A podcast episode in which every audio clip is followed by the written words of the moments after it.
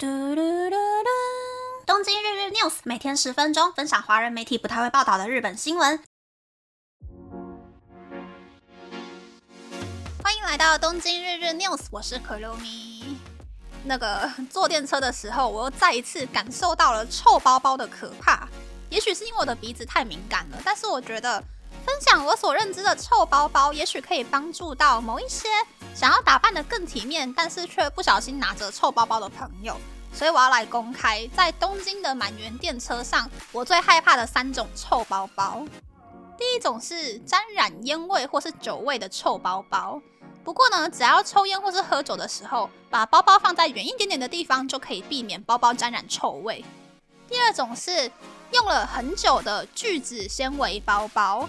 有很多通勤族每天背书、背电脑、背一堆很重的东西通勤嘛，所以就会选择背重量比较轻的聚酯纤维包。但是大家扪心自问，你的那个包陪你通勤、陪你淋雨、夏天流汗，就吸饱了你身上所有的汗，它一定会变臭的啊！你有那么孤啦去洗那个聚酯纤维的包包吗？一定没有的嘛！所以呢，存钱买皮的包包吧。但是第三种臭包包就是已经六皮的皮包包，不管是真皮还是假皮，大家有没有想过，为什么皮革表面要做加工呢？除了为了好看、为了防刮之外，也是为了不要让内里露出来嘛。因为内里没有加工，露出来的话就很容易被染色或者是染味道，然后就会变成臭包包了。所以当你发现皮的包包好像有某一个部分六皮六的很严重，那就好该来换包包了。并不只是为了体面，也是为了让包包不要变成臭包包，突突其他通勤族的鼻子。不过呢，写这一段开场白的当下，我旁边坐的人就背着聚酯纤维边缘滚假皮，而且假皮溜皮溜到变成白色的臭包包。还好写完开场白的这个瞬间呢，我到站了，我终于下车了。好啦，第一个新闻就是日本也开始跟韩国一样吃美容补给品了。资生堂在一月十八日宣布，正式开始贩售美容补给品品牌 Shiseido Beauty Wellness。第一批将在二月一日发售的商品是和女性汉方药品牌 z m u r a 共同开发的由植物萃取成分制成的 Chunbote。一包四十二颗，大约十四天的分量，售价是日币三千四百五十六元。以及和以番茄汁、蔬果汁闻名的卡果梅共同开发的，用蔬果成分维持生理时钟的 Lutina 日用以及夜用饮品，一罐一百毫售价是日币三百三十四元。再搭配资生堂原本就有的胶原蛋白品牌 Zacollagen，目标在二零三零年达成日币十一位数的营收。嗯，这个嘛，据说资生堂打算明年开始美容补给品也要扩展到中国等亚洲地区。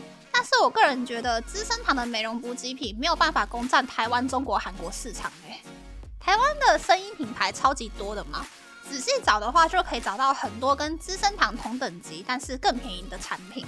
中国的话，应该说华人对于汉方、对于药品的效果多多少少是有一点知识的。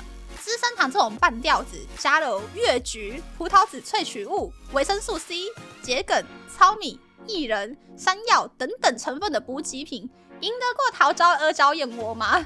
更不用说呢，爱吃补给品的韩国，他们比较喜欢可以放在包包里面，外出的时候吃的，一天一小条，不太占体积的补给品。啊，资生堂卖的又贵，体积又大，也不是很适合韩国人的生活习惯。所以我是不太相信资生堂会卖得好诶。就算是日本人，如果真的想要买美容补给品的话，上韩国版屈臣氏 Olivia 的网站买就好啦。李孝利代言的胶原蛋白三十天份，折扣价是日币四千九百九十一元，换算下来一天只要日币一百六十六元。最近很红的爱茉莉太平洋集团旗下的 Vitale Bote。高浓度维生素 A、维生素 C 补给品，四十天份，折扣价是日币三千一百五十三元。两个一起买，一天只要花日币两百四十五元就好了。而且 Olivia 满日币三千九百元送日本就免运费哦。资生堂的价钱还有成分不一定会赢韩国呢。资生堂这个只在日本找竞争者的想法还是太嫩了啊。就是这样子才会在韩国输给爱茉莉太平洋，在中国又输给珀莱雅完美日记花西子啊。下一个是日系家居品牌伊德利尼多利的新闻。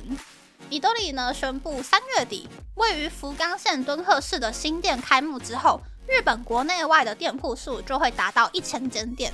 而尼多里的创始人四岛昭雄就表示，今后将会以菲律宾、印尼、印度等海外店铺为主，持续扩店，目标是要在二零三零年扩展成三千间店，并且年营收要突破日币三兆元。今后也不会继续涨价，会按照汇率适时的将商品降价。嗯，大家觉得怎么样呢？我看到这个新闻还蛮开心的。以前宜得利或是 IKEA 店铺面积都很大，都是开在要开车才会到的郊区嘛。但是这几年呢，宜得利跟 IKEA 在东京都心的百货公司里面开小型店铺，贩售最受欢迎、体积又很小的商品，并且加强电商平台的配送速度还有配送范围，让城市里面的顾客也可以变成忠实粉丝。而且我有发现，就是尼托里跟 IKEA 都知道家具十年才会买一次，所以都在开发需要常常购买的消耗品。例如，宜得利就卖主打卫生的一次性洗碗海绵，IKEA 就是卖设计还有 size 都很丰富的夹链袋嘛，为的就是要让客人可以不停的回购。外加呢，不知道台湾有没有哎，就是宜得利啊，其实在晚景百货有平价服饰的专柜。卖的不是以前那种看起来怂怂的睡衣哦，是认真的在卖流行服饰。所以到底以后家居品牌会卖什么呢？我都不会感到意外了。那那么这次的分享就到这边，不知道大家喜不喜欢这样的节目呢？欢迎大家留言和我分享你的想法。喜欢这个节目的朋友，可以在 Apple、Spotify、s o n KKBox、First Story、Mixer Box 等 Podcast 平台和 YouTube 订阅《东京日日 News》，多多按赞、评分，或是在三岸小赞助这个节目。还可以在 Instagram 追踪《东京日日 News》Day Day Tokyo 的账号哦。拜拜。